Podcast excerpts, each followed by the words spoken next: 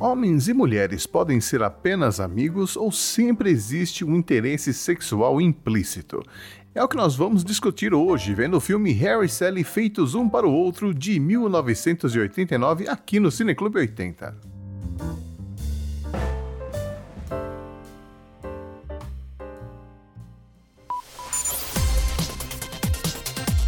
Cineclube 80.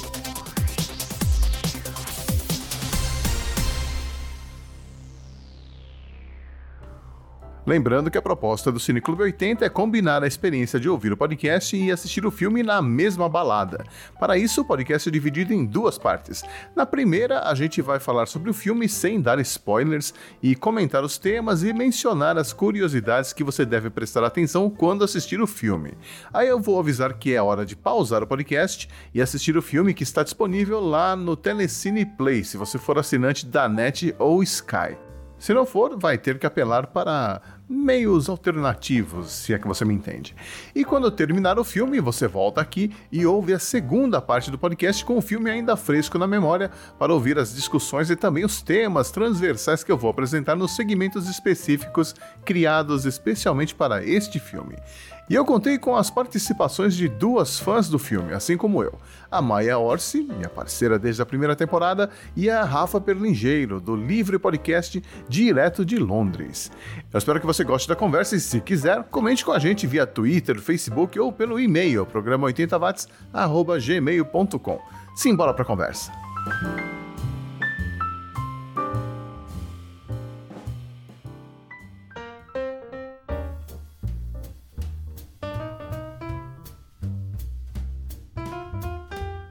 Olá, ouvinte oitentista, estamos de volta para mais uma edição do Cine Clube 80, mais uma temporada revendo e comentando os filmes que marcaram os anos 80. A nossa sessão de cinema de hoje vai ser com o filme Harry e Sally, feitos um para o outro.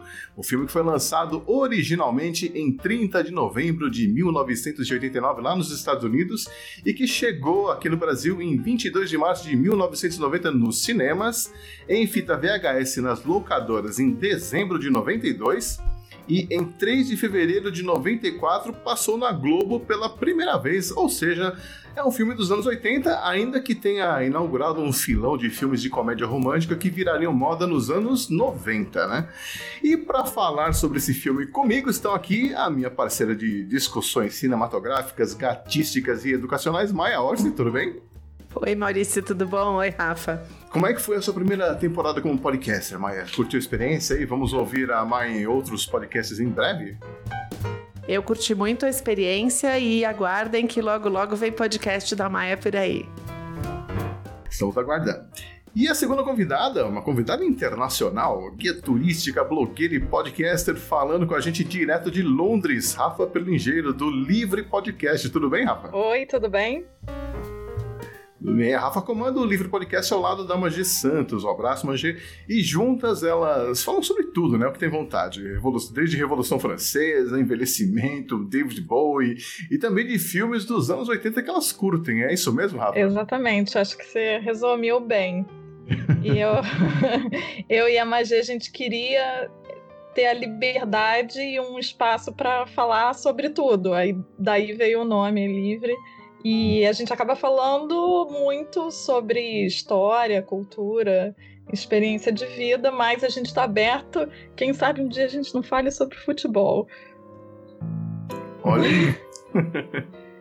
Estão, aliás, vocês estão no, nos melhores lugares para falar de futebol, né? Uma está na Itália, outra está na Inglaterra. O problema é a falta de conhecimento prévio, mas o Essa livre pra é mim ia isso. ser a, a fronteira final. Exatamente. Bom, é isso aí, mas falando do filme, né? Quando e onde vocês assistiram o filme Harry e Sally pela primeira vez? Vocês lembram? Eu assisti em 89 mesmo, e eu era muito nova, eu tinha 13 anos. Eu tava fazendo as contas aqui, eu tinha uns 13 anos. E eh, eu me lembro de ter gostado do filme, mas com 13 anos você não entende muito bem aquilo, né? Uhum. E só que foi um filme que é, eu acabei reassistindo e reassistindo, e aí acabou virando um vício, um filme que realmente faz parte da minha vida. Olha aí, que legal. E você, Maia? Eu vi o filme em 89 Eu tinha 18 anos nessa época. E eu me lembro de ter gostado muito a primeira vez que eu vi. Eu achei muito diferente dos tipos de filme que eu já conhecia. É, eu não sabia que eu estava assistindo a inauguração de um novo gênero, né? Mas eu gostei muito. Depois assisti quando apareceu na televisão, depois vi em, em vídeo cassete, depois vi em DVD.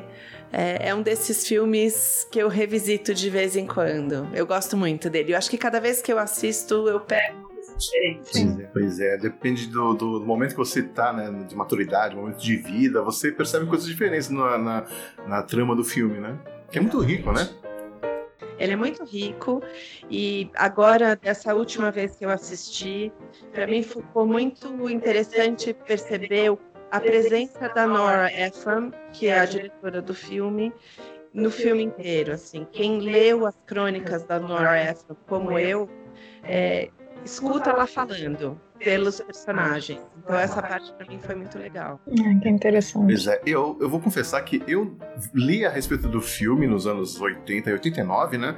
Mas eu acho que eu só fui assistir em fita VHS lá no começo dos anos 90 mesmo. E eu peguei naquele, naquela promoção de você levar 10 fitas para assistir no final de semana e devolver tudo na segunda-feira tava lá no meio, eu não prestei muita atenção, mas eu lembro que eu achei simpático o filme.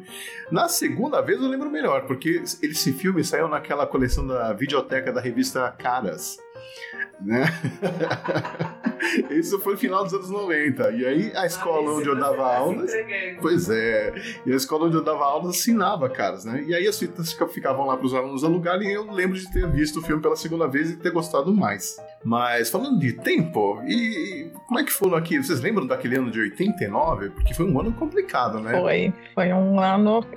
Foi, eu achei muito interessante você ter puxado essa coisa de, do, dos acontecimentos históricos, porque logo veio na minha cabeça a queda do Muro de Berlim. Exatamente, o Muro de Berlim, que caiu naquele ano, né? Mas o ano começou com uma tragédia. Não sei se vocês lembram daquele acidente, o naufrágio do Batumushi. Sim. Ah. Foi de 88 para 89. O ano começou mal já. Então, pra, eu não me lembro disso, porque eu tava, nessa época, eu tava fazendo intercâmbio nos Estados Unidos. Ah. Então, eu voltei pro Brasil no meio do ano de 89. Entendi. Então você. Bom, não perdeu muita coisa só Não, eu me, eu me lembro de estudar pro vestibular e vi a queda do Muro de Berlim, enfim. Mas é, aquele foi um ano que eu tava com a cabeça em vestibular, eu não prestei atenção em mais nada. Nossa, deve ter sido. Desculpa, deve ter sido maravilhoso ter 18 anos em 89, hein? Não, foi sensacional. Foi uma época muito rica, eu acho. Sim. Bom, então vou fazer um teste aqui para ver o que vocês lembram dos anos de, de, do ano de 1989 especificamente, tá? Quem é que tentou concorrer à presidência da República Federativa do Brasil naquele ano de 89? Collor. Foi o Collor, não foi? Não. Alguém, alguém famoso. Só tentou, não conseguiu. Não conseguiu. Porque o, o, Dá uma dica pra gente. Ele é um apresentador de TV. Silvio Santos. Silvio Santos, Gente, mesmo. tá me vindo muito na mente Eu me agora. lembro disso. Silvio Santos concorreu, mas assim, o Supremo, o Supremo não, né? Na verdade, ele teve a, o partido dele cometeu uma irregularidade na inscrição, alguma coisa assim, e ele acabou saindo do, da corrida presidencial. E ele estava bem cotado, mas ele não era o primeiro colocado nas pesquisas, viu? Né?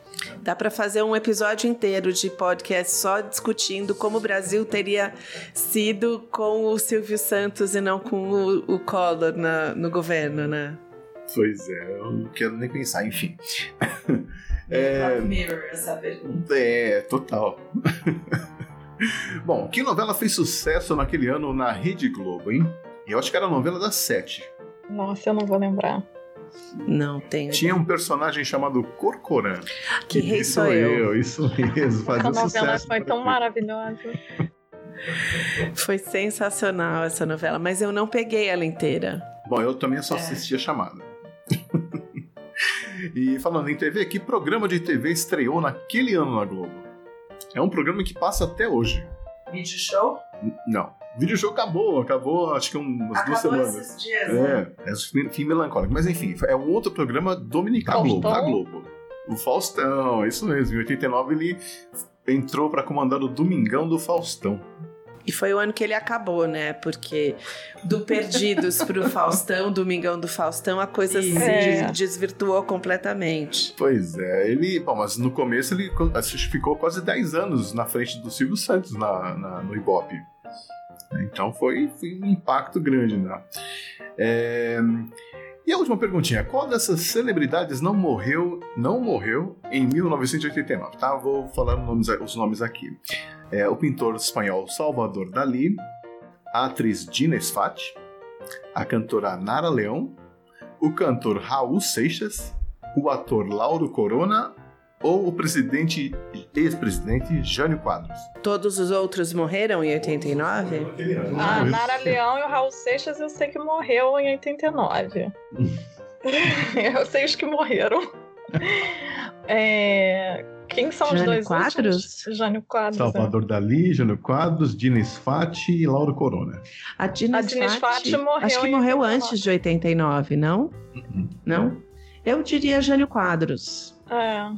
Sim, acertaram. Jânio Quadros morreu em 92. Olha aí, né? Bom, 89 foi um ano difícil, mas interessante. Muita coisa aconteceu naquele ano. É, mas voltando ao filme aqui. Harry Sally é um bom filme da, da gente, dessa nova safra de filmes classificados como comédias românticas, né? Que acabaram estourando no- nos anos 90. Mas vocês lembram de outros filmes dos anos 90 que seguiam esse estilo de comédias românticas e que faziam sucesso? Ou fizeram sucesso? Da década de 90, né? De 90. Hum. Isso. Tá. Ah, eu tenho alguns que eu gosto bastante. Vale pro finalzinho dos anos 90, né? Também. É um lugar chamado Notting Hill. Hum. Aliás, você passou pelo Notting Hill, já que você está pertinho aí? Sim, eu tenho uma história, eu, eu não sei se tem tempo pra falar isso, mas eu tenho uma história ótima, que eu tava no ônibus indo pra Notting Hill e tinha uma menina que devia ter uns 18 anos conversando com a amiga e a amiga perguntou, mas o que, que a gente tá fazendo nesse bairro? O que, que ele tem de especial? E a menina falou, ah, ele é um bairro lindo, tem um filme muito antigo que se passa lá.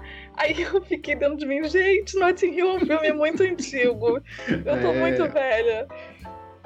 Eu acho que Notting Hill é um uma das comédias românticas que termina a safra de comédia romântica. Provavelmente. Foi, eu acho que provavelmente um dos últimos blockbusters de comédia romântica que teve. Uhum. O Ah. Sintonia de Amor começaria, então, talvez. Ah, não, acho que começou com Uma Linda Mulher. Ah, de sim. 90, né? 90 É. começa. Bombando com Uma Linda Mulher, mas as pessoas acabam esquecendo de Harry Styles, né? Que veio um ano antes. E que é um pouco fora dessa curva, né? Eu, Sim. eu não consigo botar ele nessa safra comédia romântica. Pura. É, exatamente. Obrigada. É, eu concordo totalmente com você. É, e te- teve Sleepless in Seattle, né? Que é o. ah, teve Mensagem pra Você, que é Ah, eu um, que eu amo, que eu adoro. Tem um Enquanto Você Dormia. Sim, com a Sandra Sim, com a Bullock. Sandra Bullock. Esse filme é maravilhoso. Aham. É, tinha um chamado Only You, eu não, era com o Robert Sim. Downey Jr., acho que era, né? E com a Marissa também. Mas isso também, sim, também Que é bem muito lindo, porque ele vai. ele- se passa em Roma, não é isso? É. É É, Roma. É. Eu acho que eles andam pela Itália, né? Chega, ele começa em Roma e, e depois vai para algumas outras cidades. Não tem uma coisa assim? é, não sei eu se eu tô lembrando errado. Que, aliás, eu acho que esse é um elemento de comédia, de comédia romântica. É, sempre tem uma cidade que é retratada nessas comédias românticas. Eu acho que é, a cidade, o cenário faz parte da narrativa. Sim, sim. E é uma coisa que tá no fundo, mas que ao mesmo tempo compõe um pouco. É quase pouco, um não, terceiro muito, né? personagem. né? É, sim, concordo muito.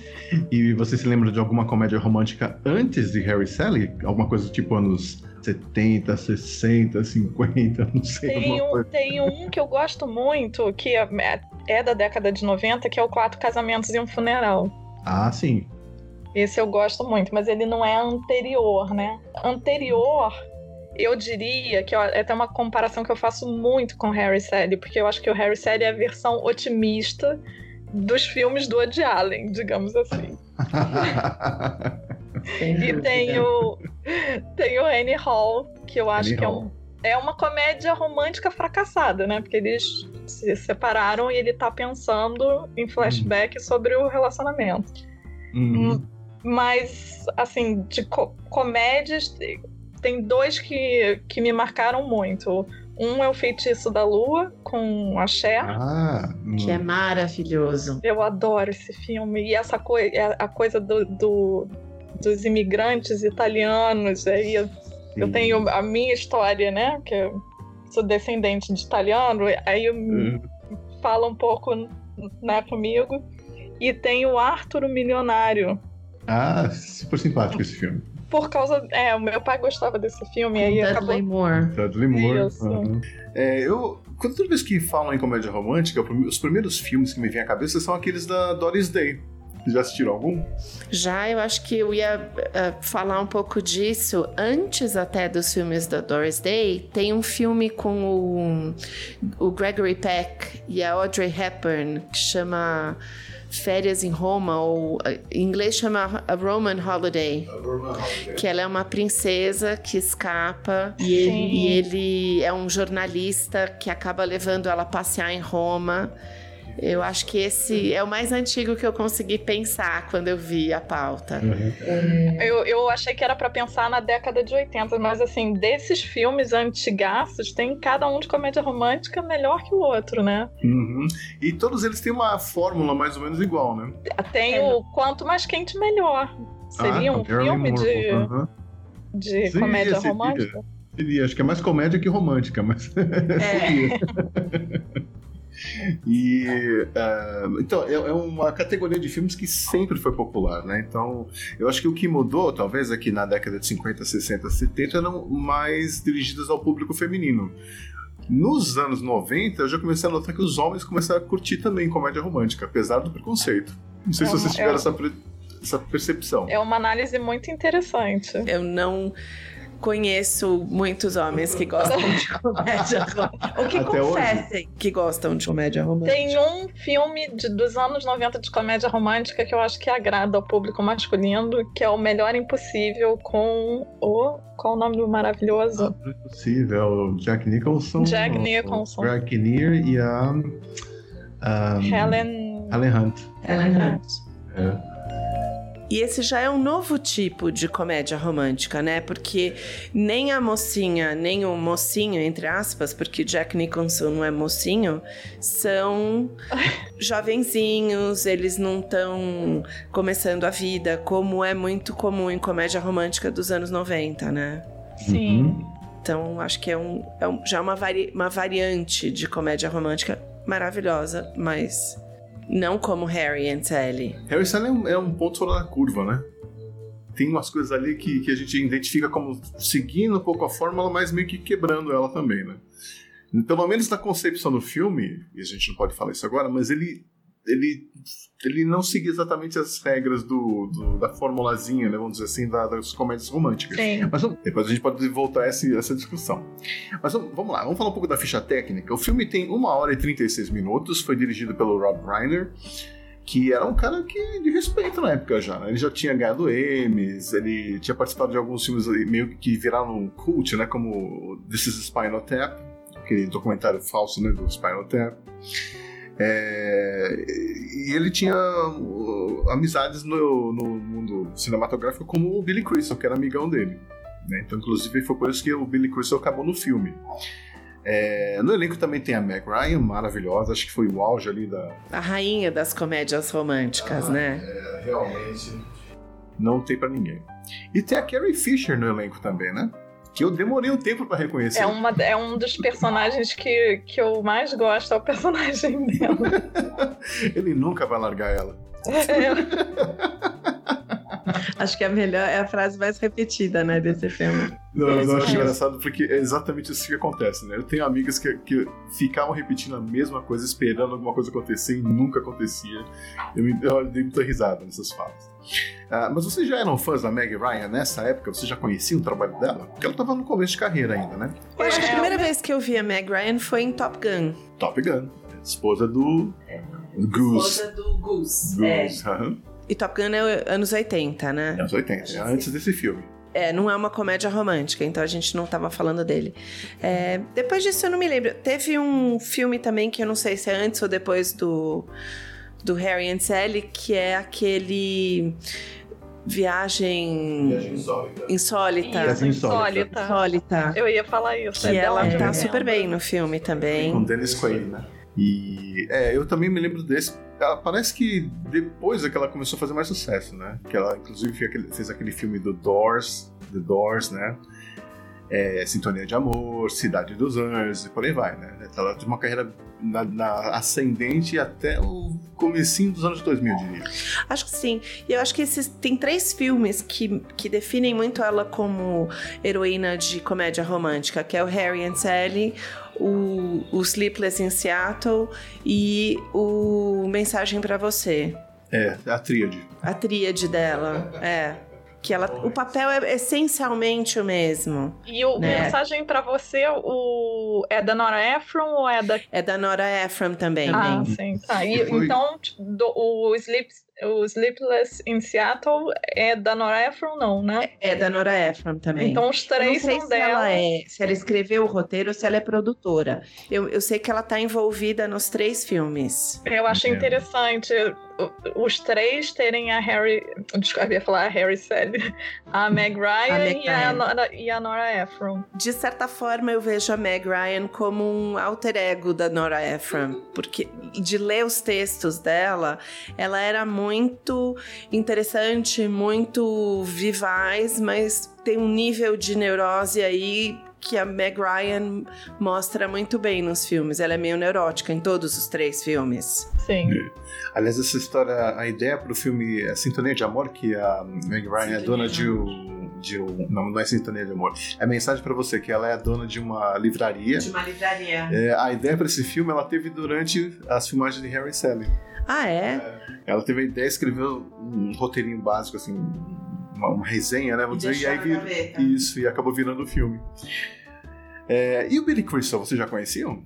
É, pra mim, Billy Crystal é, é Harry Sally e Esqueça Paris. Esqueça Paris é ótima também. Mas pra mim, Billy Crystal é Oscar. Exatamente. É Oscar? É. É, ele, é, ele foi apresentador do Oscar por anos. Sim. Só não apresentou mais do que o Bob Hope. Né? Então eu também associo com o Billy Crystal com o Oscar. Mas ele também fez alguns filmes legais antes. Eu lembro de um filme chamado Joga a Mamãe do Trem. Com o Danny DeVito, né? Que é, um- é, goza- é, é- esse é uma comédia negra, né? De humor negro total. Eu só recomendo. Se você não assistiu, assista Joga a Mamãe do Trem. É, O roteiro, como vocês falaram, é da Nora Ephron, né? Que foi indicada a três Oscars na carreira. É- Ela era uma escritora muito talentosa, muito interessante, né? E infelizmente já nos deixou, né? É, a trilha sonora do filme é do Harry Connick Jr., que na época não era ninguém, era um Zé Mané, que, né, que foi recomendado pelo, pelo baterista de uma banda para o Rob Reiner. E aí ele foi lá e falou: oh, gostei, você não vai fazer a trilha sonora inteira, mas você pode fazer algumas músicas chaves, né? E o Rob Reiner, como fazer a produção também, teve 16 milhões de dólares para fazer esse filme e eh, deu um lucro de 93 milhões. Um valor respeitável, né? Sim. Mas é e eles fizeram um lançamento diferente, né? Não tem uma história assim? Que eles fizeram um lançamento, o lançamento em algumas cidades, Sim. e aí foi tendo um boca a boca, e aí depois eles lançaram no, no resto do país, né? Aham, inclusive teve uma, uma premiere aí especial para a Princesa Diana. Que amava o filme. que amava o filme. Agora eu fico imaginando o que que passava na cabeça dela, né? Naquelas cenas de discussão de relacionamento e ela pensava, ah, é o Charles, Charles, Charles. então, e, mas esse orçamento é interessante, porque, veja só, se a gente comparar com, por exemplo, Pantera Negra, ele custou 700 milhões, eu acho. Ou deu um lucro de 700 milhões. Os valores são astronômicos, assim, né? Hoje em dia. É impressionante, né? É, inclusive, por exemplo, eu estava comparando com De Volta para o Futuro, que rendeu 390 milhões, e a gente acha que né, deve ter, devia ter dado mais dinheiro e coisa e tal, mas não foi isso que aconteceu, né? Hoje em dia, a gente tem filmes que custam muito mais, mas que também dão um retorno muito maior. Coisa louca, né? É, vamos lá, e a sinopse do filme, né? O filme narra a história do Harry Burns e da Sally Albright, que são vividos pelo Billy Crystal e a Meg Ryan, que se conhecem quando a Sally dá carona para o Harry, né, que tá, os dois estão indo para Nova York logo após a formatura na Universidade de Chicago, e os caminhos dos dois acabam se cruzando algumas vezes nos anos que se seguem. Né? É, não dá pra contar muito mais para não estragar a surpresa do filme. O filme concorreu ao Oscar de 1990 de melhor roteiro original e também em várias categorias no Globo de Ouro, mas não levou nenhum. Uma sacanagem isso. Pelo menos ele esteve representado no Oscar pelo Billy Crystal, né? Mas o Billy Crystal não concorreu a nada, ele estava lá apresentando o Oscar. É, só apresentando. E é interessante, falando do roteiro, né, que a Nora Ephron escreveu, ela usou, fez uma pesquisa usando o próprio Rob Reiner como cobaia, vamos dizer assim, né, porque ela queria entender é, como é que os homens veem essa questão de relacionamentos? Porque eles é uma coisa totalmente diferente das mulheres, né? Tanto relacionamentos de amizade quanto relacionamentos amorosos. Né? Nos anos 80, os homens não discutiam relacionamento, né? ninguém falava nem com os amigos, nem com a namorada, muito menos com as esposas. Você sente que isso mudou hoje em dia? Eu acho que mudou e o caminho é que mude mais ainda, né? Oxalá. Oh, é, é, realmente interessante. Eu acho que talvez essa seja a grande virada que o filme marca, né? Quando homens e mulheres começam a conversar sobre relacionamento. Uhum. Eu acho que a conversa mudou também, porque a gente não pode falar agora o que acontece durante o filme, mas hoje em dia é, as mulheres já estão um passo à frente do que aquela mulher que a Meg Ryan está retratando. É, algumas coisas que ela aceita, vindas do Billy Crystal no filme, uma mulher hoje, do, do jeito que ela é, do tipo dela, jornalista, é, realizada na vida e tal, jamais aceitaria. É, às vezes ela escuta umas coisas que ele fala e fica quieta ou fica chocada. Eu acho que as é. mulheres hoje, de hoje em dia teriam mais o que falar sobre as coisas. Sim, eu acho que os homens hoje em dia também não falariam certas coisas que ele fala durante o filme, porque elas já são hoje completamente politicamente incorretas e já não são mais aceitas em nenhuma roda de conversa. Agora, entre eles, eu não tenho certeza se a conversa mudou tanto assim. É, basta assistir, sei lá, qualquer reality show que tem um grupinho de homens falando pra gente ver que as coisas não mudaram tudo isso. Se bem que aquele tipo de homem que aparece em reality show não é exatamente um modelo de homem muito avançado, mas é, enfim, é um, é um homem médio, né? Uhum. É. Mas é interessante o, o, Eu concordo muito com o que você falou, que a conversa hoje não seria mais a mesma, e são poucos os momentos em que ela responde de uma maneira que você fala, ah, isso é uma maneira como uma mulher hoje responderia. Né? Mas é, é, esse falar o que tá na cabeça, né? Que, o, que o, o personagem do Billy Crystal, né? Faz muito. Eu, eu acho interessante, porque você tá vendo isso é, num filme de comédia romântica e é, eu acho que realmente foi um, um marco, né? Essa, sur essa surpresa do, do como é a visão de mundo, digamos assim, dos gêneros, né? E como elas não necessariamente conversam, digamos assim. E no filme, isso é perfeito, isso que você falou. E no filme ainda tem mais. Tem essa relação colorida pela personalidade dos dois. Que como em todo filme da Nora Ephron, são muito neuróticos. Então tem, acho que duas camadas aí. Tem o que seria o homem mediano, a mulher mediana daquela época, mais a personalidade dos personagens, exacerbando tudo isso. Sim. E vem cá, vocês concordam que o nome em português do filme ficou melhor do que o original? Não. Não? é terrível. Eu acho o nome em português feitos um para o outro. Meu Deus. Porque eles não foram feitos um para o outro. É. Pois é, pois é é que uh, o nome original foi bem difícil de escolher. Né? A, a, a Nora Ephron não gostou de nenhum, e mesmo o que foi definido, ela não gostou. Ela não, não conseguiu achar um nome que satisfizesse ela, deixasse ela contente, porque ela achava que nenhum título estava explicando exatamente o que estava acontecendo na história. Então, foram vários. Tem, tem alguns aqui, ó. É, cenas de uma amizade. Menino conhece menina. Harry, essa é a Sally. Esse é o nome do filme. Palavras de amor. E por aí vai. Várias coisas. Bom, tem uns títulos bem ruins e realmente acho que o, o que ficou foi o melhor mesmo, né? É, eu acho. Eu concordo. É, inclusive o cara que ganhou era do. fazia parte da equipe. E foi feita uma competição ali e ele ganhou uma caixa de champanhe, porque o título dele foi escolhido. Adorei. E, e, com relação aos papéis, vocês acham que vocês conseguem ver alguém fazendo esses papéis além do Billy Crystal e da Meg Ryan? Eu adoro. Eu consigo ver a Diane Keaton no papel da Meg Ryan. É. Sério? É, é muito Woody Allen. É, pode ser. Mas eu acho que ela tem aqueles tiques meio nervosos, típicos da Diane Keaton, que ficariam muito bem nessa personagem. É, agora, de pro papel do Harry, eu tenho mais dificuldade de imaginar. É, pra mim, é, os dois são perfeitos. Eu não consigo imaginar outra uhum. pessoa. Uhum. É, porque a, a, produção do filme que fez, é, fez uma lista, né? E aqui tem alguns nomes. Por exemplo, para o papel do Harry, foram cogitados o Albert Brooks, que ninguém lembra do Albert Brooks. Ai, porque... ele, é, ele, é, ele é muito esquisito. não, vetei. o Tom Hanks. Eu acho que o Tom Hanks, talvez naquela época, ele fosse novo demais. Eu acho que ele não consegue fazer do jeito que o Billy Crystal faz essa coisa. E ele não tem aquele jeito neurotiquinho do, é... Crystal, A gente né? não pode. Porque já dá uma vontade de dar spoiler, mas eu ali não tenho o que o, o a personagem pede, né? Isso. O Michael Keaton. Não. não. O Michael Keaton é muito Beetlejuice para poder ser o Harry. Total, que perfeito isso.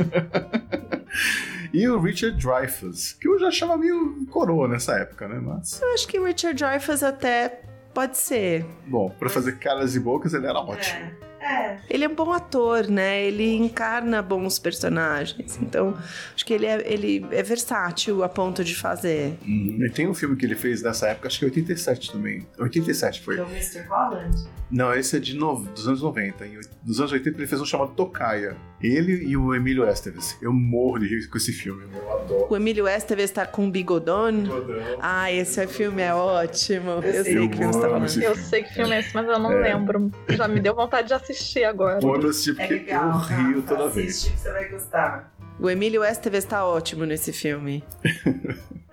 Bom, e pro papel da série foram cogitadas, tá? Um, Molly Ringwald. Erro. Jamais. Só não foi por causa de problemas de agenda, viu? E, mas ela acabou fazendo a série na peça de teatro, né? A Harry Sally virou uma peça de teatro que ficou em cartaz em Londres e ela foi a e Sally. ela foi bem avaliada como, como Sally? Sim, dizem que é uma excelente atriz de teatro. As pessoas não dão muito, muito valor pra Molly, mas ela é uma boa atriz. Eu acho ela meio histriônica, eu gosto dela. uh, também, sabe quem mais atua nessa peça, por falar nisso, né? Uh, a Alison Hannigan, que é do How I Met Your Mother e o Luke Perry, que era do Barrados do Baile. Sim. Eu não consigo ver eles como Harry e Sally, mas enfim. Também não. Outra cogitada foi a Elizabeth Perkins, que fez uh, aquele filme Big. Eu acho que ela podia ser uma Sally, sim. Ela fez a amiga da. Como é que era a mulher do Bruce, do Bruce Willis? Como é que ela. A ex-mulher do Bruce Willis, como ela chama? Ah, sim. Do Ghost. Ghost do Santelmo's é. Fire. que horror. Ela tá muito, ela tá muito tempo o nome fora dela. Da então, Demi um Moore. Ela, Demi, Demi Moore. Moore. Tem um filme que ela faz com Rob Lowe que chama é, About Last Night. A Elizabeth Perkins é a amiga e ela é uma neurótica nesse filme, então acho que combina com a Sally. é, e, bom, é, é, interessante também que a Meg Ryan foi parar nesse filme, mas ela originalmente ela ia fazer aquele filme que a gente conversou, é, Maia, Flores de Aço. É mesmo. Ela ia fazer a Shelby, só que aí ela resolveu investir em Harry e Sally. E largou o papel e quem pegou? Foi a Shelby foi a Julia Roberts. Julia Roberts, pois é. Bom, a Carrie Fisher também nesse filme, eu demorei para reconhecer ela, porque até então, na minha cabeça, ela só podia ser a Princesa Leia. Princesa Leia. e ela era grande amiga do Rob Reiner também. É... É, a gente comentou sobre essa premiere do filme em vários lugares do mundo, e a Princesa Diana fez, teve uma sessão especial só para ela, né? Lá, e foi no Palácio de Buckingham. Vocês já se pararam para se perguntar o que, que ela deve ter achado daquela cena? Sim. Orgasmo falso. A pergunta que não quer calar é: a rainha foi a essa exibição? Pois é. A Diana, eu acho que lidaria bem. Ela já pensou a rainha vendo é. essa cena? O que será que ela. Será, ela ia parecer uma daquelas senhoras do fundo das mesas. Opa, spoiler, spoiler. Eu acho que é. foi o Billy falou que viu ela, a princesa Diana rindo assim, histericamente, assim, gargalhar alto mesmo nessas cenas. E. Acho depois... que essa é uma das cenas mais icônicas dos, dos filmes de comédia romântica. Inclusive, ela, ela falou pra ele depois, né, tipo, oh, naughty boy, uma coisa assim, sabe? Tipo, aquela coisa bem britânica. Ah, é maravilhoso. É. E o filme era um azarão naquele verão de 89, né? Porque, veja só, teve, tivemos Batman, Ghostbusters 2, né, Os Caçadores de Fantasmas 2, Licença para Matar do James Bond, Indiana Jones e a Última Cruzada. De competição difícil ali, né? Tudo filme para menininho, né? Pois é. Então, aí lançaram um filme para o público feminino e foi um sucesso. É, não foi mal, não. Ficou em 11 primeiro lugar na, nas bilheterias daquele ano. Ah, é? Eu já tava me achando aqui importante com essa informação. Mas era um filme diferente mesmo, né? E ele parte de uma, de uma premissa meio controversa, né? Eles afirmam no filme que homens e mulheres não podem ser amigos de verdade. Porque em algum momento a tensão sexual, né, o desejo sexual vai complicar as coisas. O que, que vocês acham? Sobre a premissa ou Sim, sobre, sobre se é verdade? é. Na verdade, durante o filme ele explica melhor, mas ele fala que se, você, uma das partes sente atração pela outra, não dá para ter amizade. Eu acho que dá para ter amizade, mas aí fica uma uma paixão platônica. Sim. Mas eu acho que ainda mais hoje em dia, é perfeitamente possível homens e mulheres serem amigos. na teoria, sim. Na teoria, é, na teoria. Eu tô pensando aqui, quais são os meus amigos homens? É, a maioria são os maridos das minhas amigas. Eu tenho vários amigos gays. Sim. É... Trabalhos, amigos, colegas de trabalho, né? É. Tem um ou outro amigo homem. Eu tenho um amigo muito interessante que é, naturalmente, homem, mas ele começou como na categoria do marido de uma colega de trabalho. É, eu fiquei muito amiga dele, porque nós temos muito em comum. Não fiquei tão amiga da, da colega de trabalho. Quando eles se separaram, eu continuei amiga dele e nem sei onde anda essa ex-colega de trabalho. Então, é, é, foi uma. E nós sempre fomos amigos, nunca teve absolutamente nenhum tipo de envolvimento. Então, acho que sim, é possível, mas depende de como você entra no, no para construir essa amizade, né? Mas eu sou mulher, eu não sei do ponto de vista de homem se isso é verdade. Eu gosto, eu gosto desse filme, porra, esse é um ponto, ponto alto do filme é essa reflexão, né? Se homens e mulheres podem ser amigos. E assim, inclusive na minha história de vida, eu acho que é, é libertador você reconhecer que existe ou pode existir uma um, um uma tensão, um tesão sexual envolvido, e é, é igual fantasma, você reconhece e segue em frente. Né?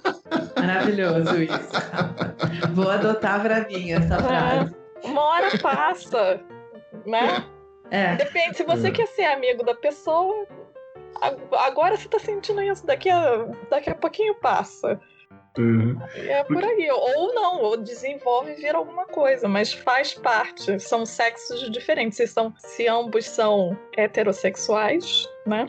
Uhum. Vai, vamos ter que lidar. Não tem outro, não tem olha, outro caminho. Olha, não sei, porque eu já tive amiga que era apaixonada por homem e mesmo quando ela descobriu que ele era gay, ela continuou apaixonada, sabe? ela achava que era só uma questão de experimentar, sabe? É. Nossa, outro episódio de podcast da essa, esse, esse comentário.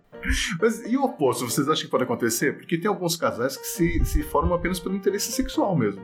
São aqueles ficantes, vamos dizer assim. Vocês acham que isso pode acabar se desenvolvendo e, e acabar em amor mesmo? Um relacionamento mais além de sexo?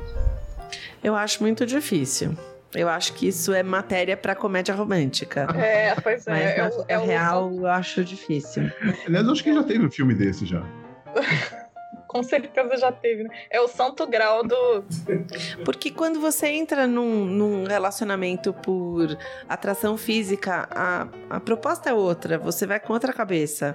Quando você vai ficando amigo de alguém sem pensar na atração, ou até ela existe, né, no fantasminha, como diz a Rafa, mas é, você vai deixando isso pro fundo da mente, você vai acabando esquecendo e, e você constrói o relacionamento em cima de, de assuntos em comum, de vontades em comum.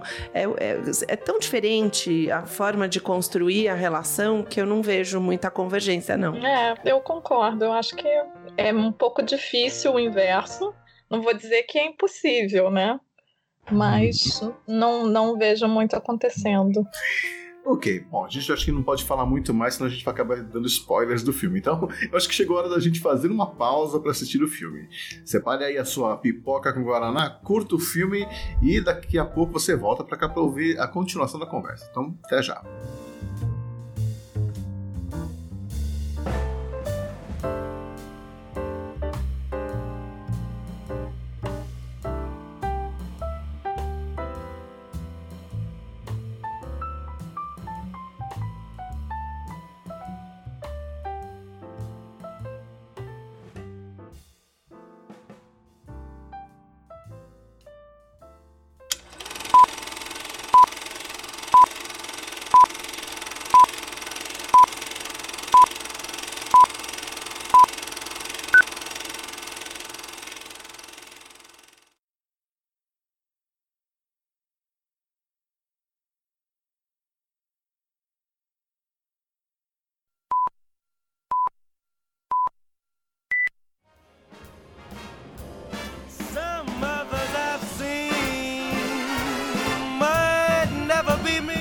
De volta para continuar o nosso papo sobre o filme Harry e Sally feitos um para o outro.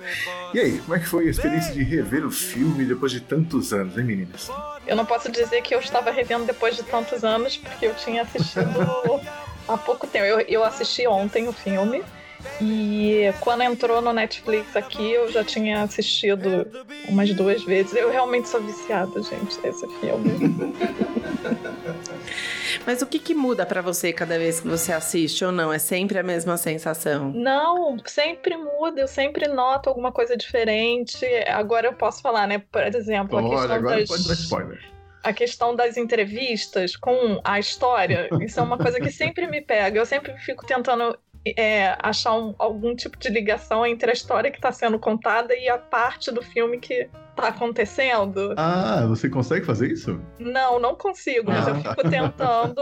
é, e, e pequenos detalhes, né? Assim, do filme que cada vez realmente você foca no. E a última vez que eu assisti, como a Maia falou, eu.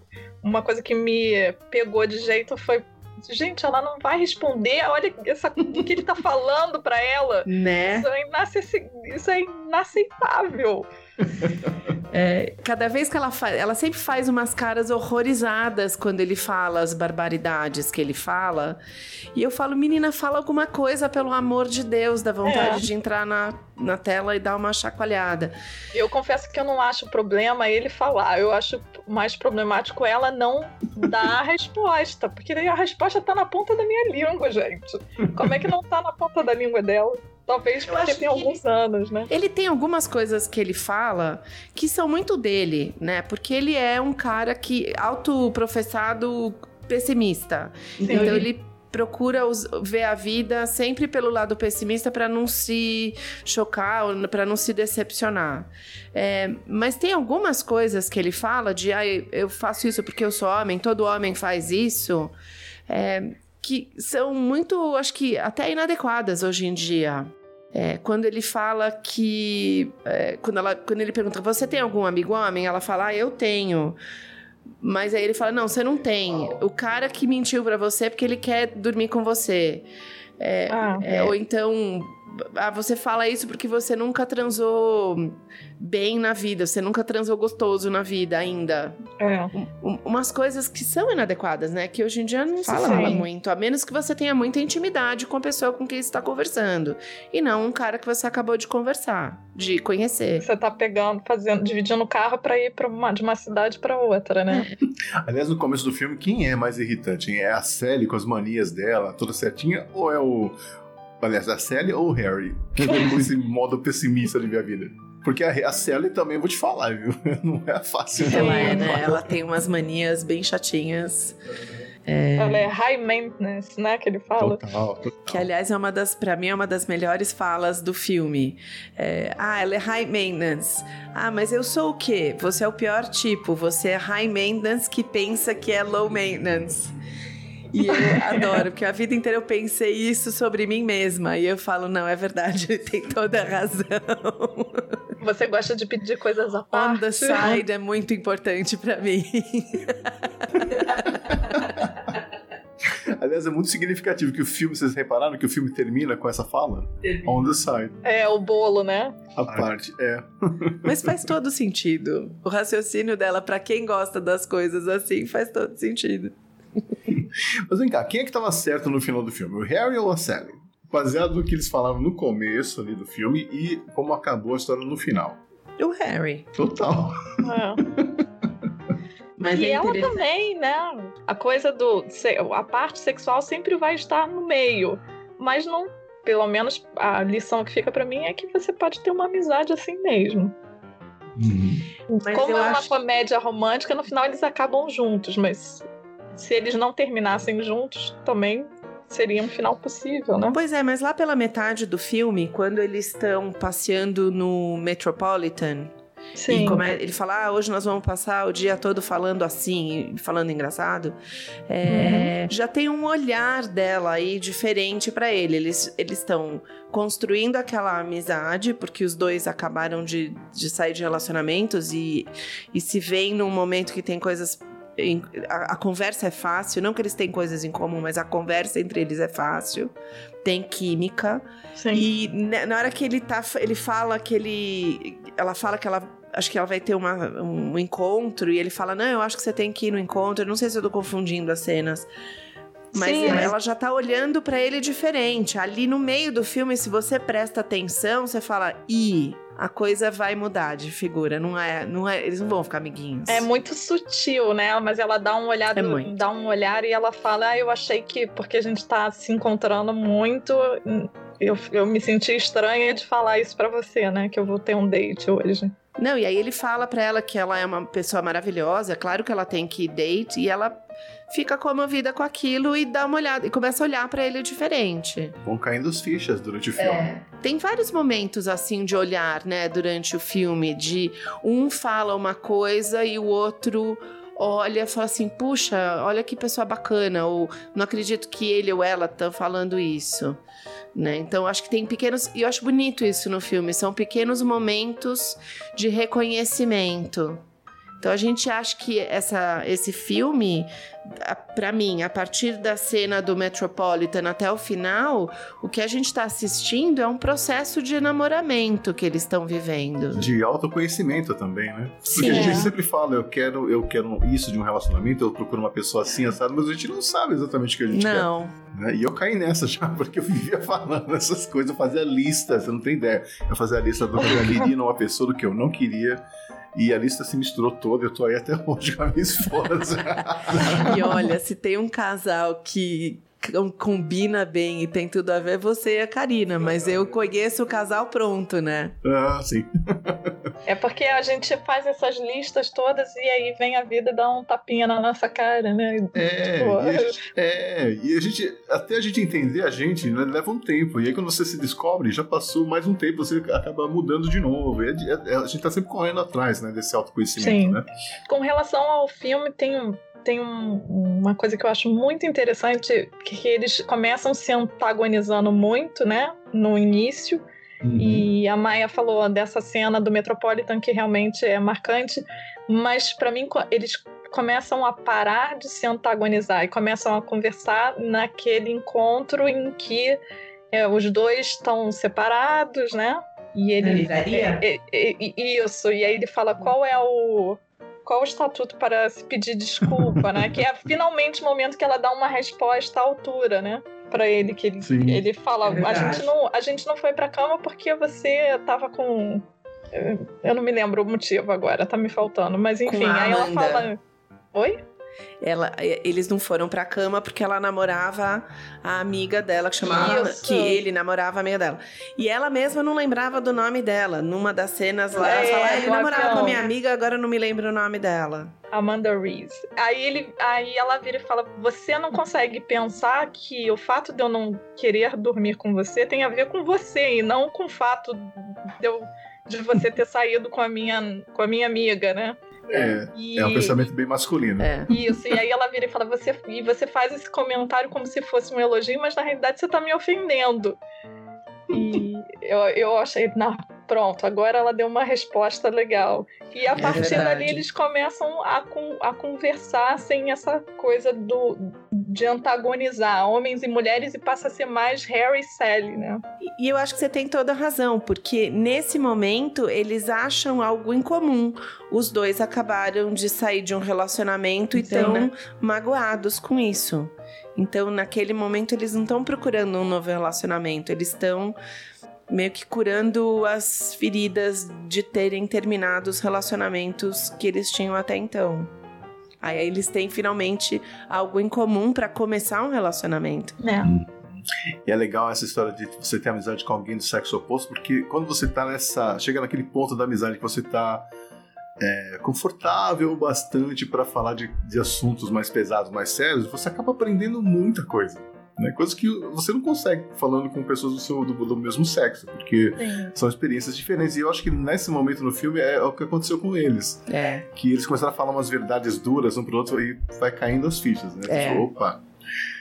Então, é, eu acho que esse lado da amizade é legal nesse. É muito bacana ver esse processo deles. Porque é muito bem escrita a história. É né? muito bem feito. É muito bem. E, e são nessas conversas, nessas falas, que quem já leu a Nora Ephron escuta a Nora Ephron falando. Tem muito da experiência, porque nas crônicas ela fala muito das pessoas que passam pela vida dela, dos relacionamentos de pessoas da família. Então aquilo tá tudo refletido nesse filme. É muito interessante isso. Uhum.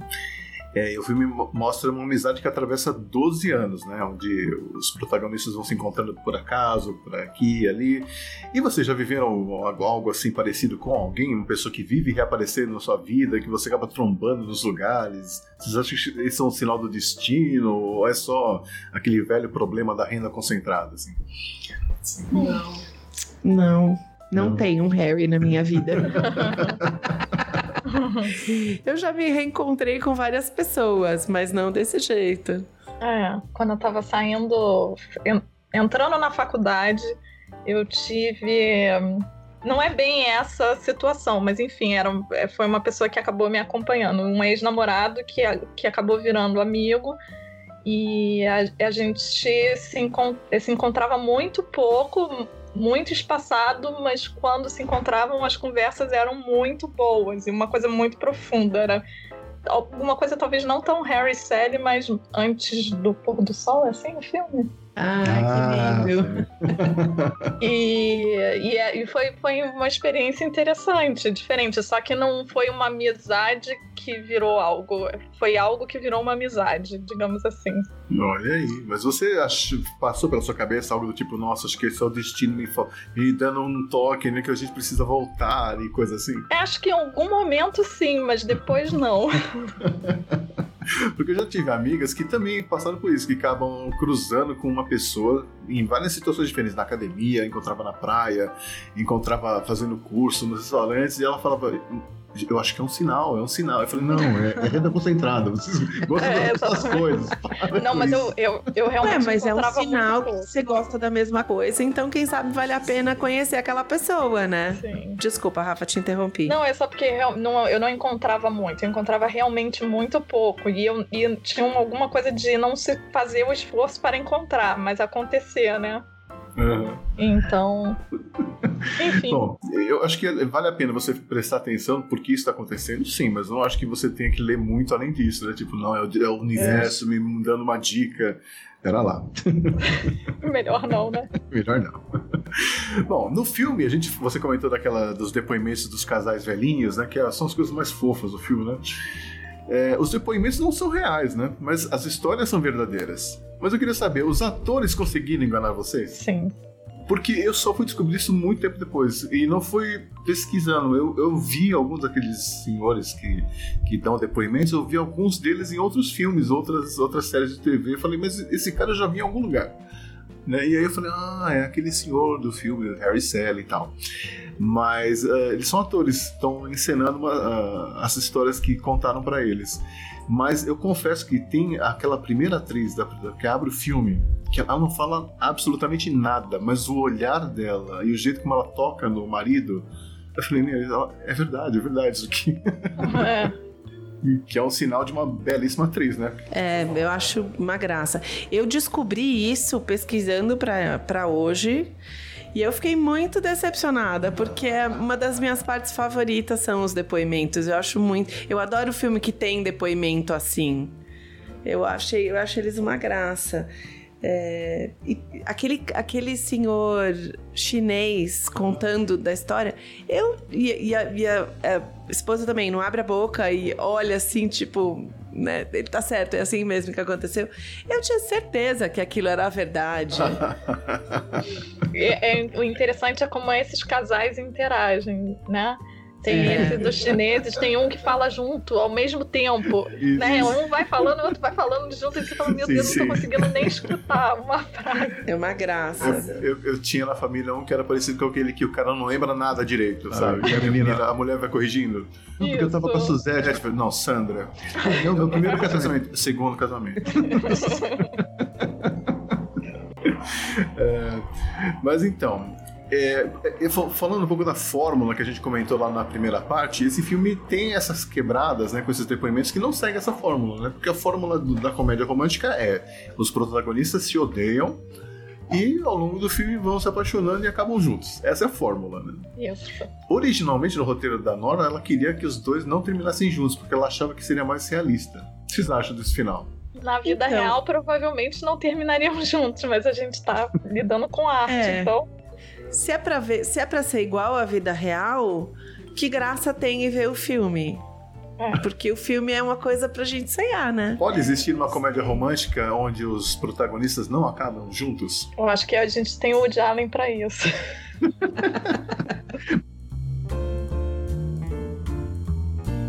Concordo. Gente é. Mas às vezes não é necessariamente que você tá triste, mas aqui você vê que realmente aquilo não vai dar certo. Não sei, eu, eu acho que é bacana eles terminarem juntos.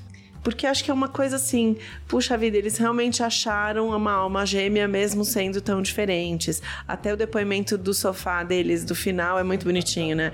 Ele ele completamente resignado com a forma dela pedir as coisas no restaurante. É, e, e até uma das coisas que ele fala pra ela pra mostrar pra ela que ele tava apaixonado, né? Eu adoro que você é, leva 90 minutos pra pedir, pra colocar, né, para fazer um pedido no restaurante. É, e, e, de fato, se você tá apaixonado pela pessoa, isso vira uma coisa bonitinha que você é, acha fofo em vez de irritante, né? Então, acho Alguns dias da semana te incomoda, nos outros você acha lindo, né? É. é verdade. É, Mas tudo que a Sally, a Sally faz são coisas que no começo você tá apaixonado, é lua de mel, tá tudo maravilhoso. Mas depois dos 20 anos aquilo pega, você de um jeito. E ele também, né? Porque ele com essa mania de, de pessimismo dele, não, aí eu acho que eu vou morrer. Eu vou ficar aqui parado e vou gemer. Vou passar a noite aqui acordado gemendo. Ah, ah, ah. E fica gemendo mesmo. Aliás, quais são as cenas favoritas pra vocês do filme? Tem, tem umas que eu rio, assim, é coisa besta, mas eu rio. Como aquela cena que a Sally tá botando cartas na caixa. de- É, Eu ia falar isso, né? Mania de sequência, né? É, eu adoro essa cena. Essa sequência eu acho muito bonitinha de, né, que a gente vê o tempo passar pela sequência. Eu acho essa parte A muito montagem. legal. Eu gosto muito da conversa durante Casablanca, que eles assistem Casa Blanca batendo papo no telefone, porque isso era uma coisa que a gente fazia no come, nos anos 80, começo anos 90. Aham. Né? E era uma coisa que todo mundo queria fazer, né? Ter uma conversa de oito horas pelo telefone. Confesso que tive algumas. É, Então eu gosto muito dessa cena. Eu gosto muito da cena final, que ele vai atrás dela no ano novo e, e aí ele fala: Não, mas me desculpe. Ela fala: Não, mas por quê? Eu não acredito em você. E aí ele, aí ele se abre e fala pra ela tudo que ele gosta. Ele, que nunca são as coisas grandes, né? São sempre as coisas pequenas que eventualmente podem virar irritantes. Eu, acho, eu gosto dessas. E é, gosto da. Acho engraçada a cena que ela tá com as amigas no parque. É, e aí a Carrie Fisher puxa um Rolodex, que era uma coisa super anos 80, e começa a puxar cartão, aí ela dobra o cartão quando o cara tá. Falei, meu, a mulher tinha um sistema pra é, achar encontro pras amigas, assim, né? Pra mim, essa é uma das minhas cenas preferidas. Que ela dobra o cartãozinho do arquivo e fala casado. casado. Aí bota tudo bom. Gente, a Carrie Fisher. Saiu da roda. Ela é sensacional.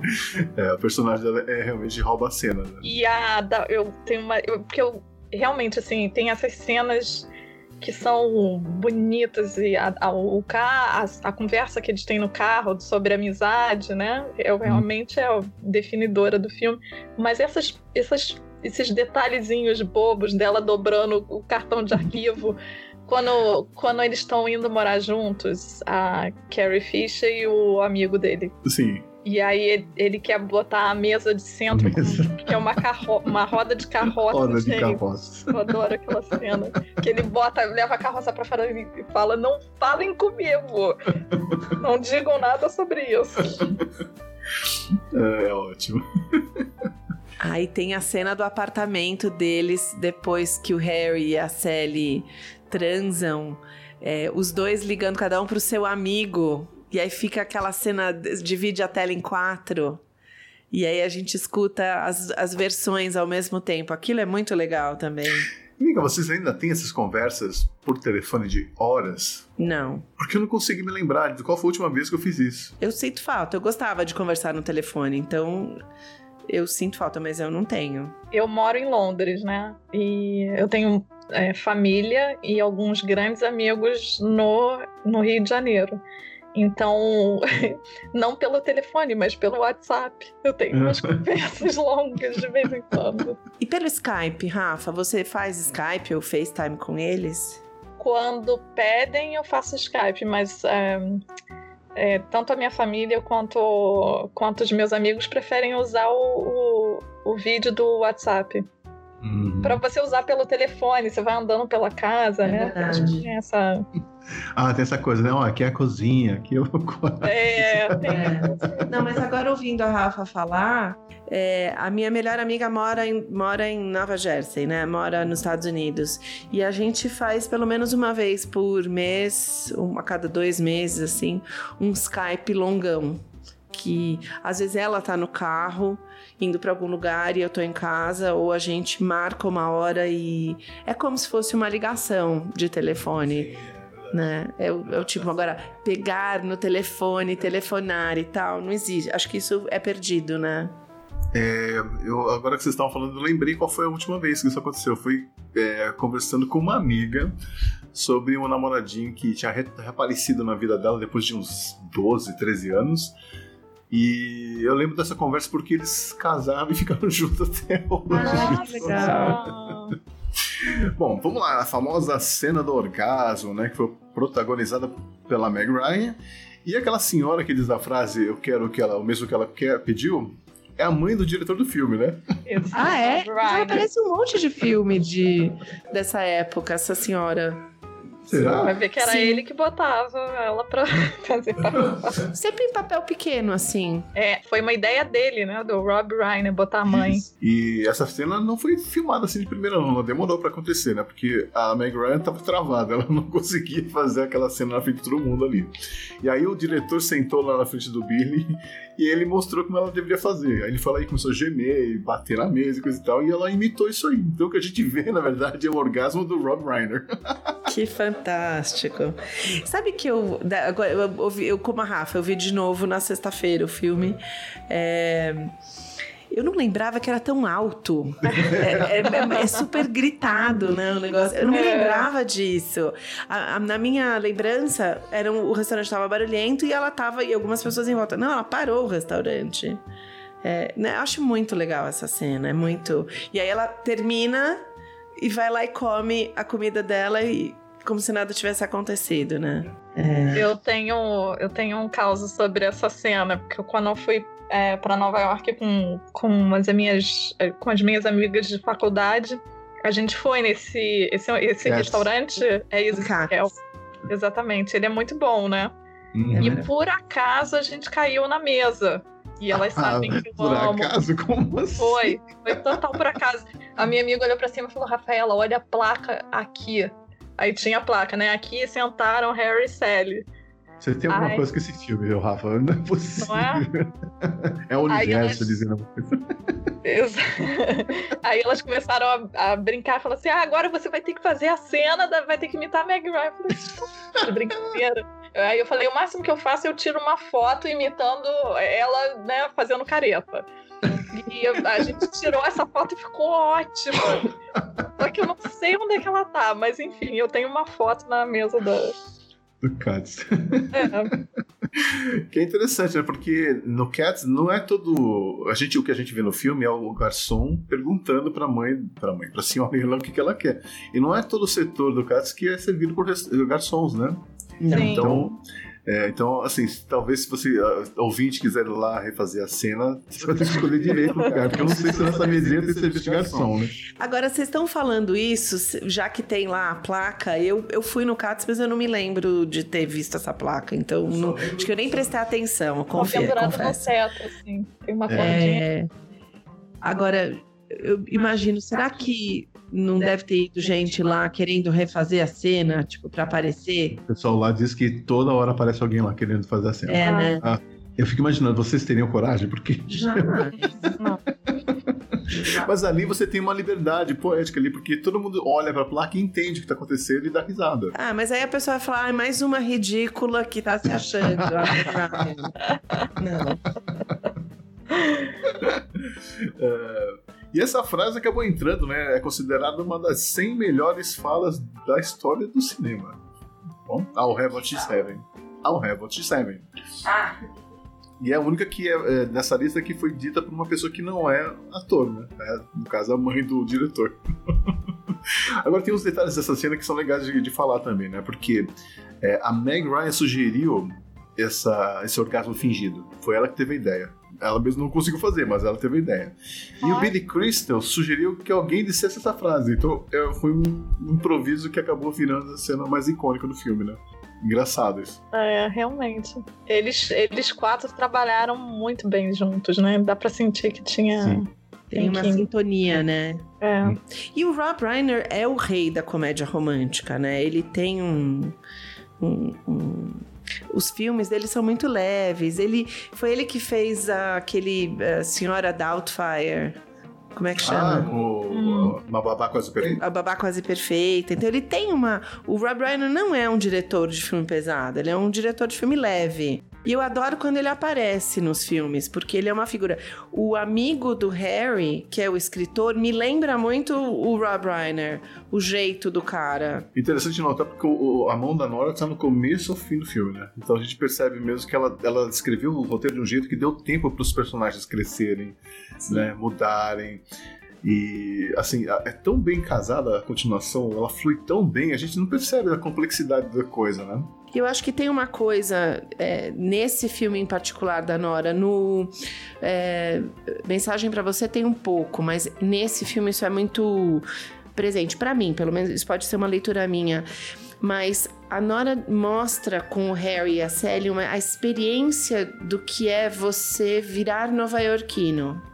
A grande maioria das pessoas de Nova York não são nativas de lá, não nasceram lá. A própria Nora nasceu na Califórnia e depois se mudou e ela é, ela é muito associada com Nova York, ela é uma nova-iorquina atípica.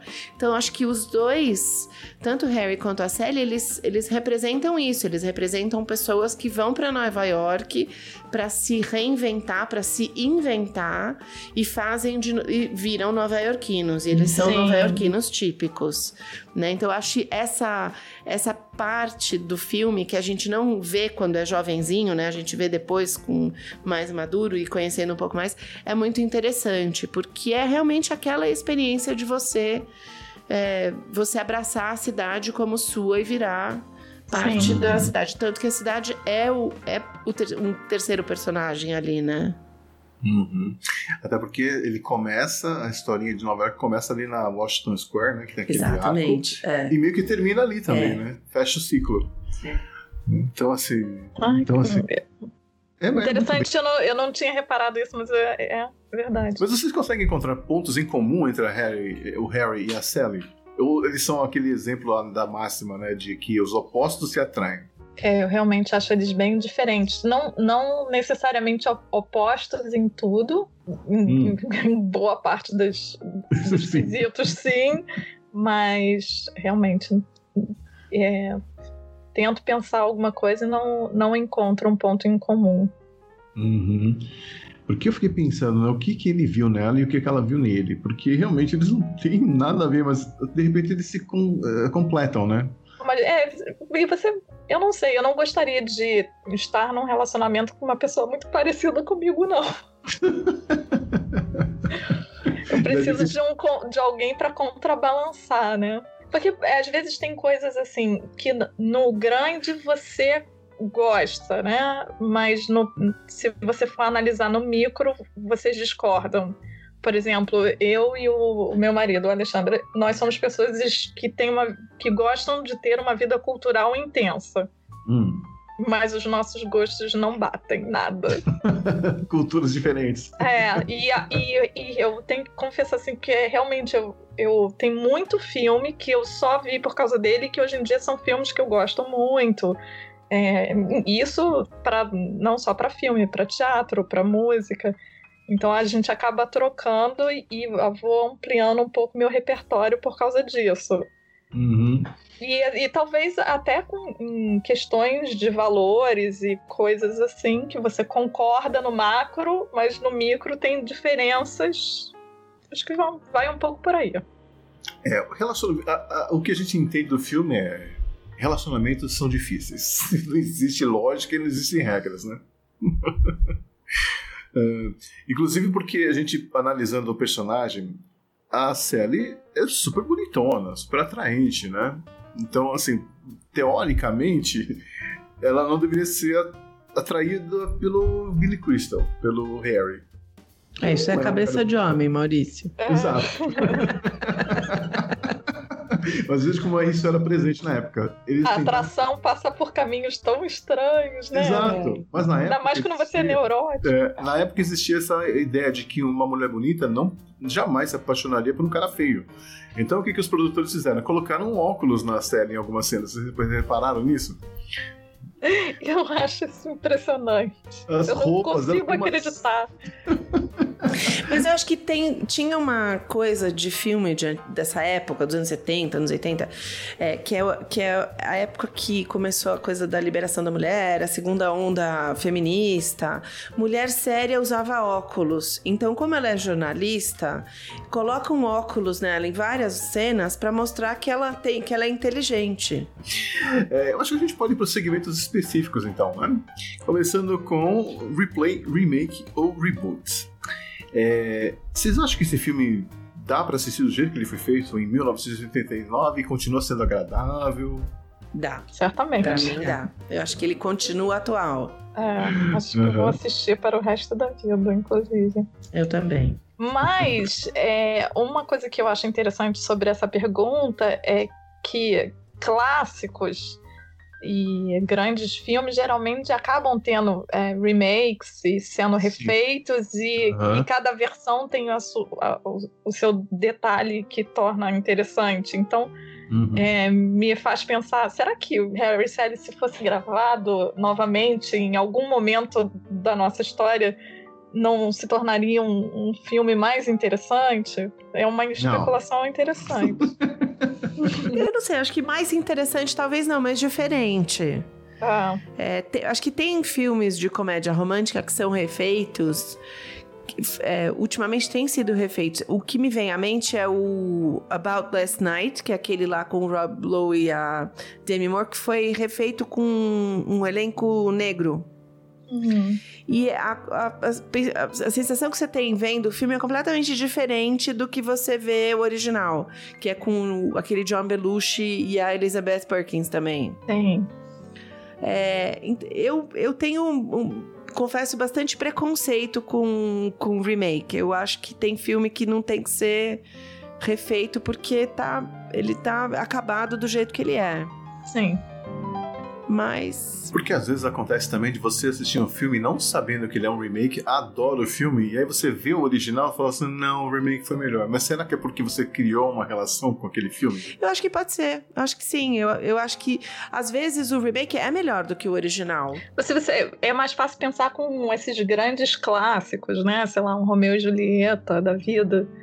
Já teve tanta versão que você não se apega tanto, né? Eu, eu gosto da versão do Zeffirelli, eu não gosto daquela com o Leonardo DiCaprio, não. Ah, Ah, eu adoro do Leonardo DiCaprio. Não pelo Leonardo DiCaprio, mas porque é uma linguagem tão nova que o Baz Luhrmann trouxe que acho genial. Acho que Shakespeare teria adorado aquilo.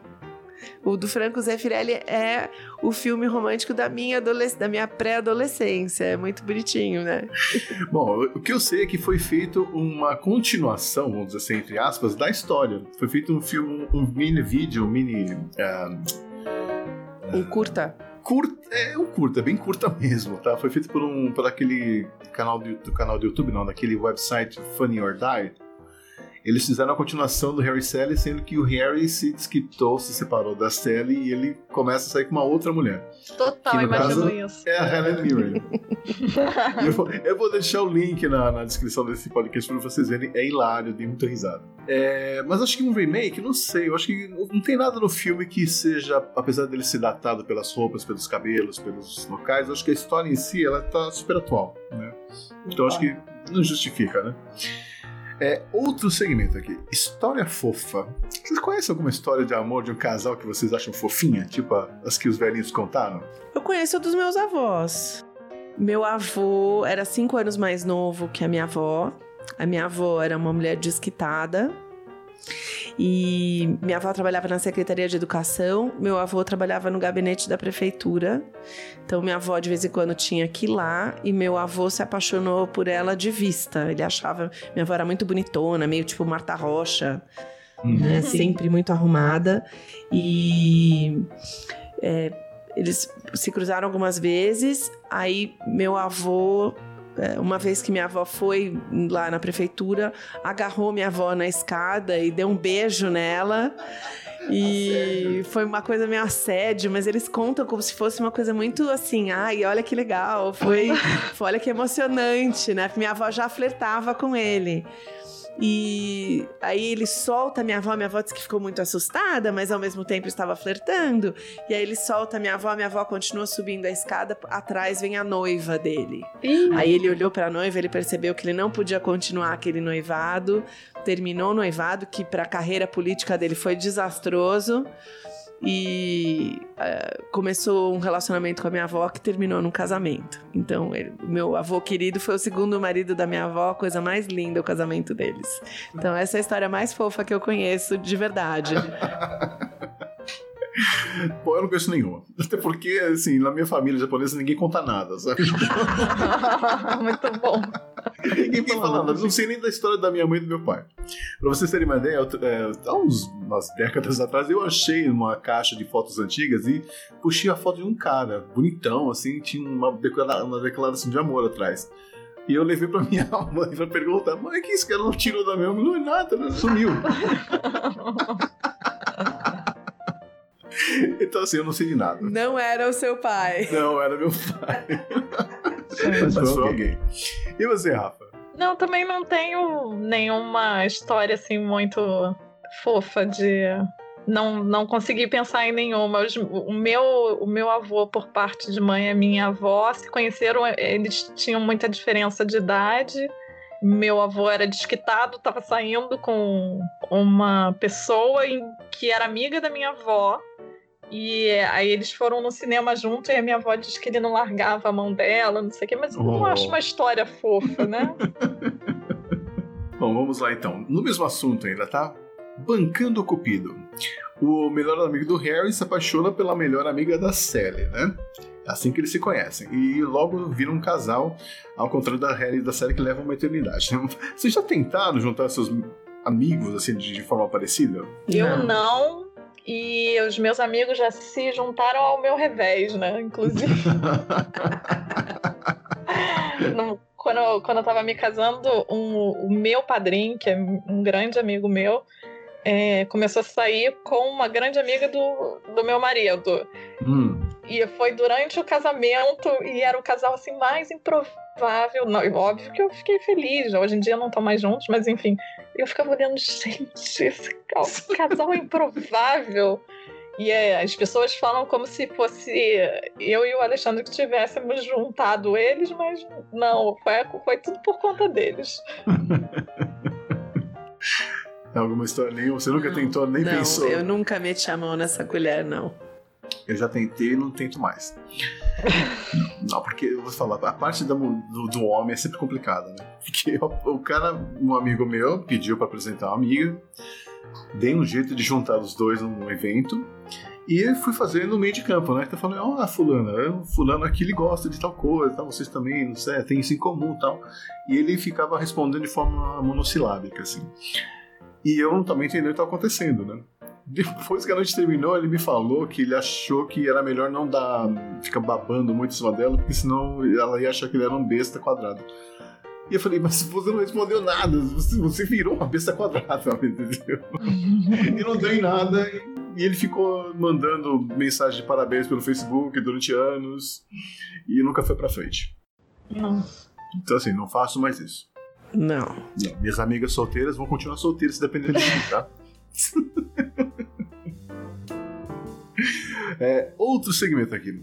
A voz continua a mesma, mas os cabelos. Tem uma coisa no filme que eu achei. Uma coisa que eu achei interessante no filme é a produção que teve o cuidado de mudar o corte de cabelo da Meg Ryan de 5 em 5 anos, né? Sim. Se separaram o cabelo de Sim. Fawcett dela em 77, aí Aí em eu- 83, né? Aquela flechinha pra dentro. Não, com, o- com o power suit, né, que elas usavam nos anos 80. Eu acho que o cabelo, esse- eles foram muito felizes, assim, no- na, na associação do cabelo com a fase que ela tá passando. E a Maia falou do The Way We Were, que tem a coisa com, da personagem com cabelo é, encaracolado, né? Que o cabelo dela é revoltado e ela é incontrolável também.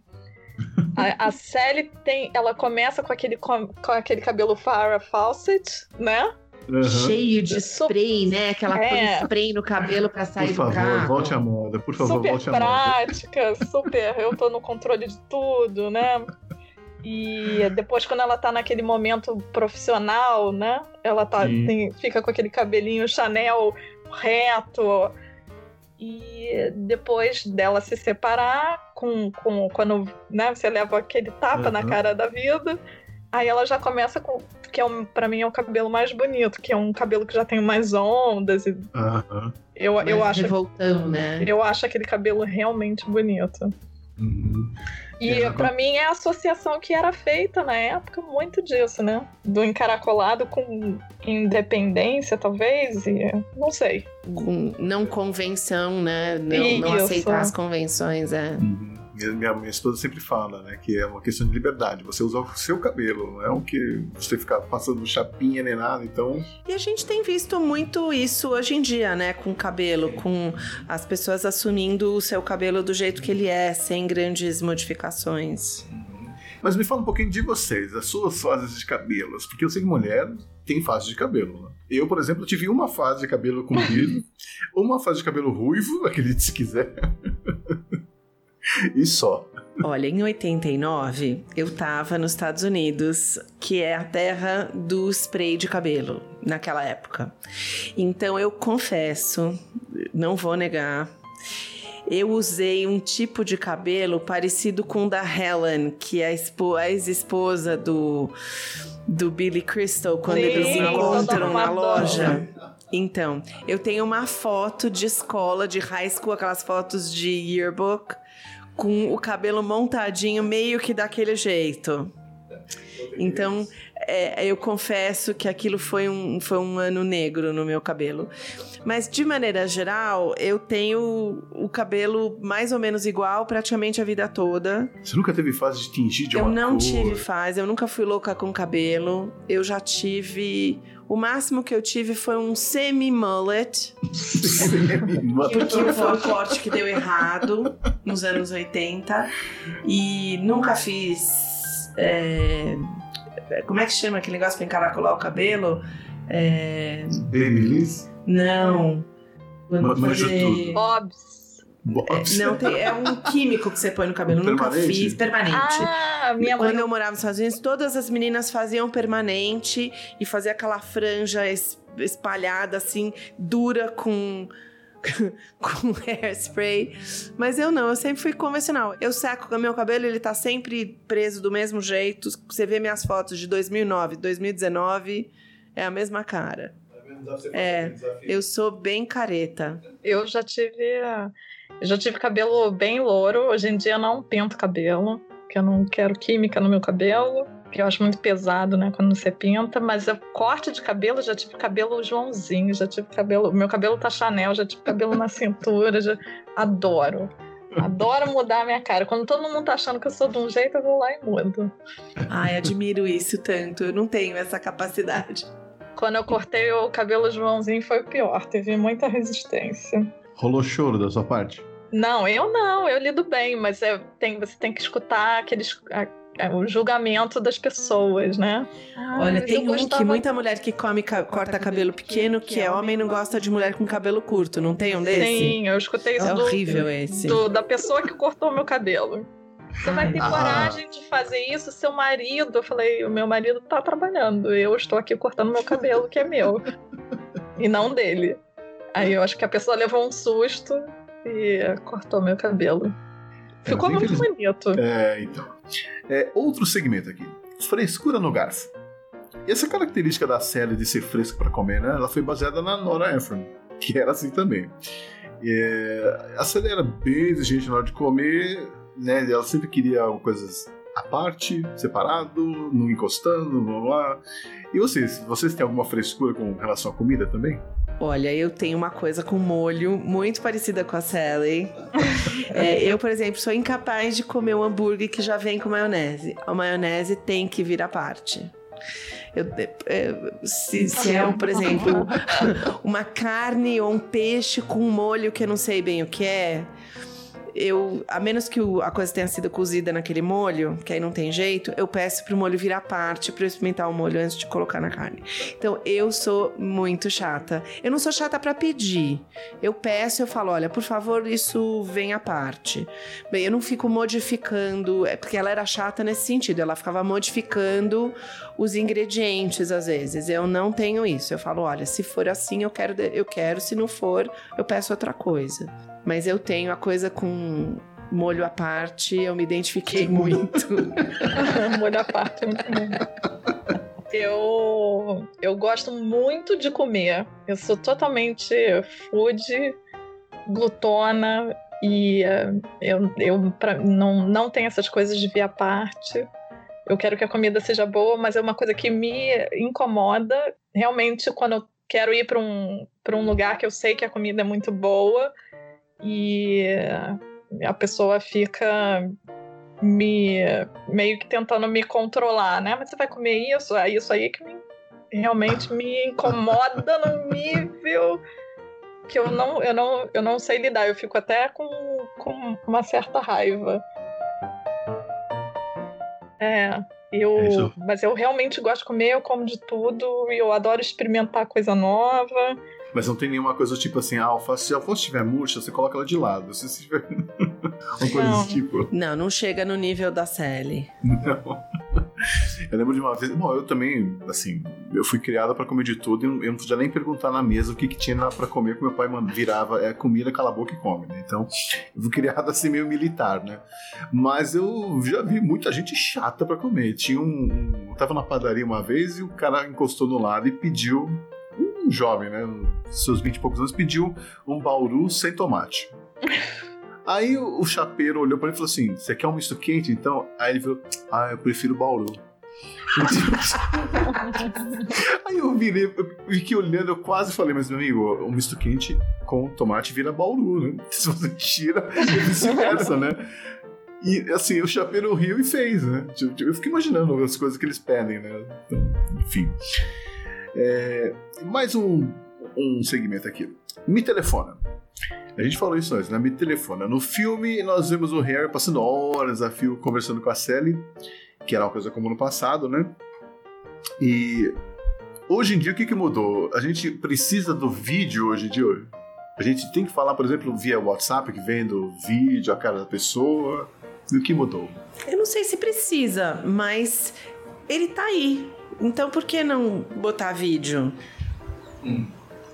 Eu não sei, todas as minhas chamadas de longa duração com a minha amiga, a gente acaba fazendo por vídeo, porque é uma forma da gente se ver. É, eu, eu com a minha família, se eu falar que eu não quero botar vídeo, eles têm um- uma crise. Mas com as minhas amigas, eu já aconteceu de não ter vídeo porque tá dirigindo, né? E aí tá, fica só o, o áudio. Mas eu sinto que é uma coisa que as pessoas realmente gostam, de ver a pessoa do outro lado. Será que a nossa. O tempo de, de atenção que a gente consegue manter diminuiu tanto desde os anos 80 que agora a gente precisa de um vídeo que é pra ficar prestando atenção mesmo? Se for só áudio, a pessoa perde a conversa. Eu não acho que é uma questão de falta de atenção, de, de né, ter atenção, tempo de atenção diminuído. Eu acho que é uma coisa bacana que existe, então por que não usar? Eu acho que é um, é um tipo de acréscimo a um hábito que a gente já tinha, muito legal, muito bacana você ver a cara das pessoas. Eu me lembro quando eu era intercambista nos Estados Unidos, eu tinha, só podia falar com meu pai de 15 em 15 dias e com os meus avós. Então era uma semana meu pai e uma semana meus avós. Porque era muito caro, era muito rápido, você não vê a pessoa.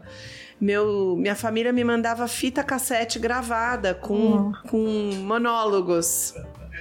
É, eu adorava aquilo, mas ah, não é, não substitui você ver a pessoa e ter uma conversa.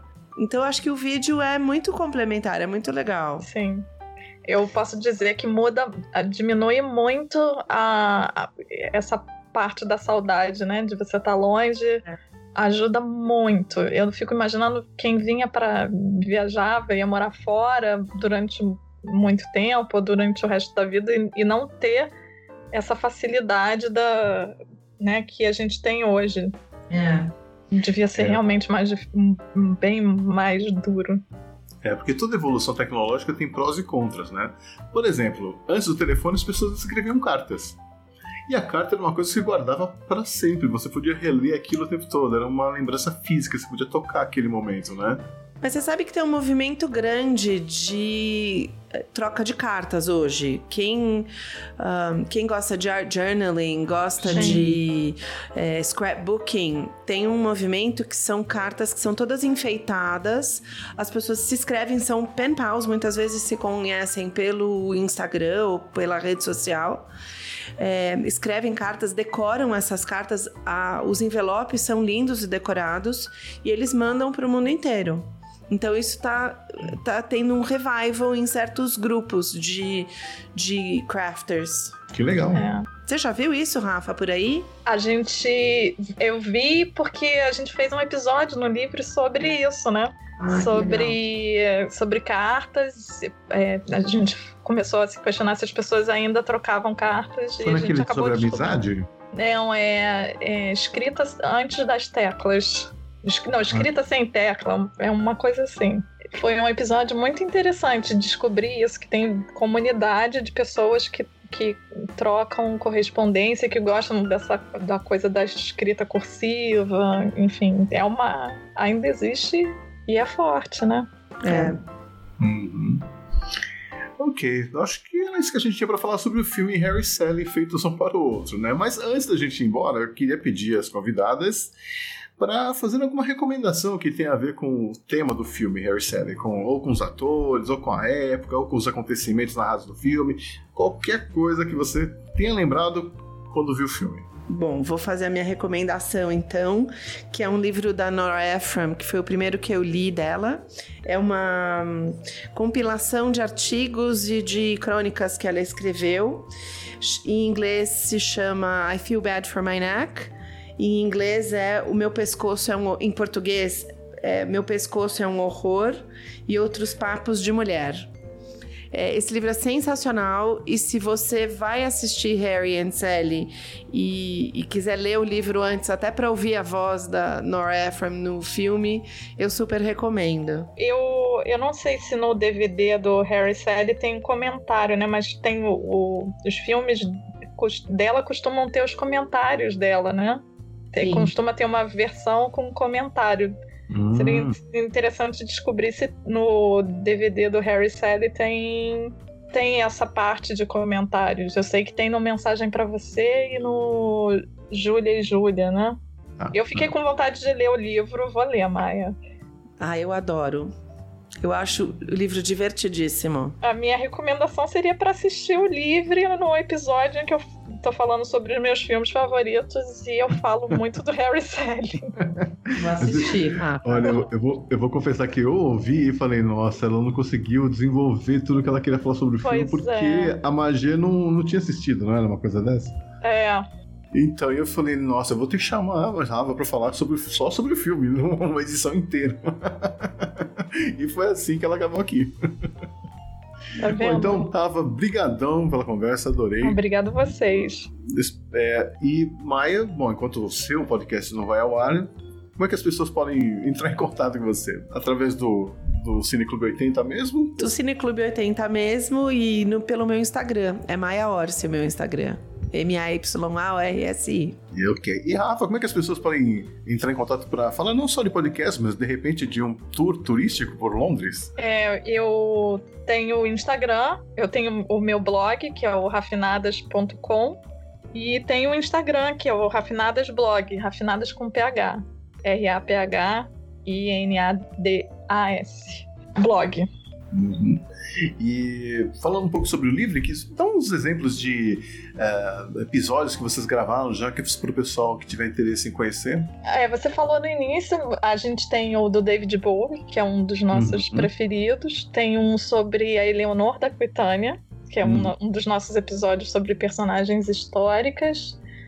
Tem o Verão que Não Aconteceu, que é, é- também é um episódio histórico. Se você quiser entender, você escuta o episódio. Foi o nosso primeiro episódio.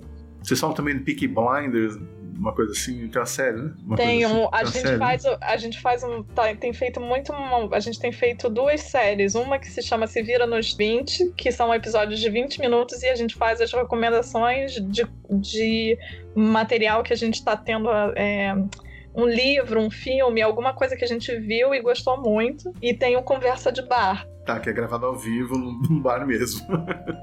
É, não porque a gente está longe, né? Mas são, são temas mais amenos. E temos as entrevistas. A gente entrevistou a Rose, que fez a trilha do PCT, que é um- um- uma mulher que faz hiking. São uns hikings sim. bem pesados, né? Essa Uhum. do Pacific Crest. É, Ah, ela fez é o Pacific tri- Crest. É. Ah, é a mesma trilha que a Do filme, gravadora do Wild. Da... É, exatamente. Foi muito legal essa entrevista. A gente entrevistou também uma escritora portuguesa que fez um estudo sobre mulheres viajantes, que é um livro maravilhoso. Eu super recomendo. Enfim, tem muitos temas. Isso aí. Então, livre podcast.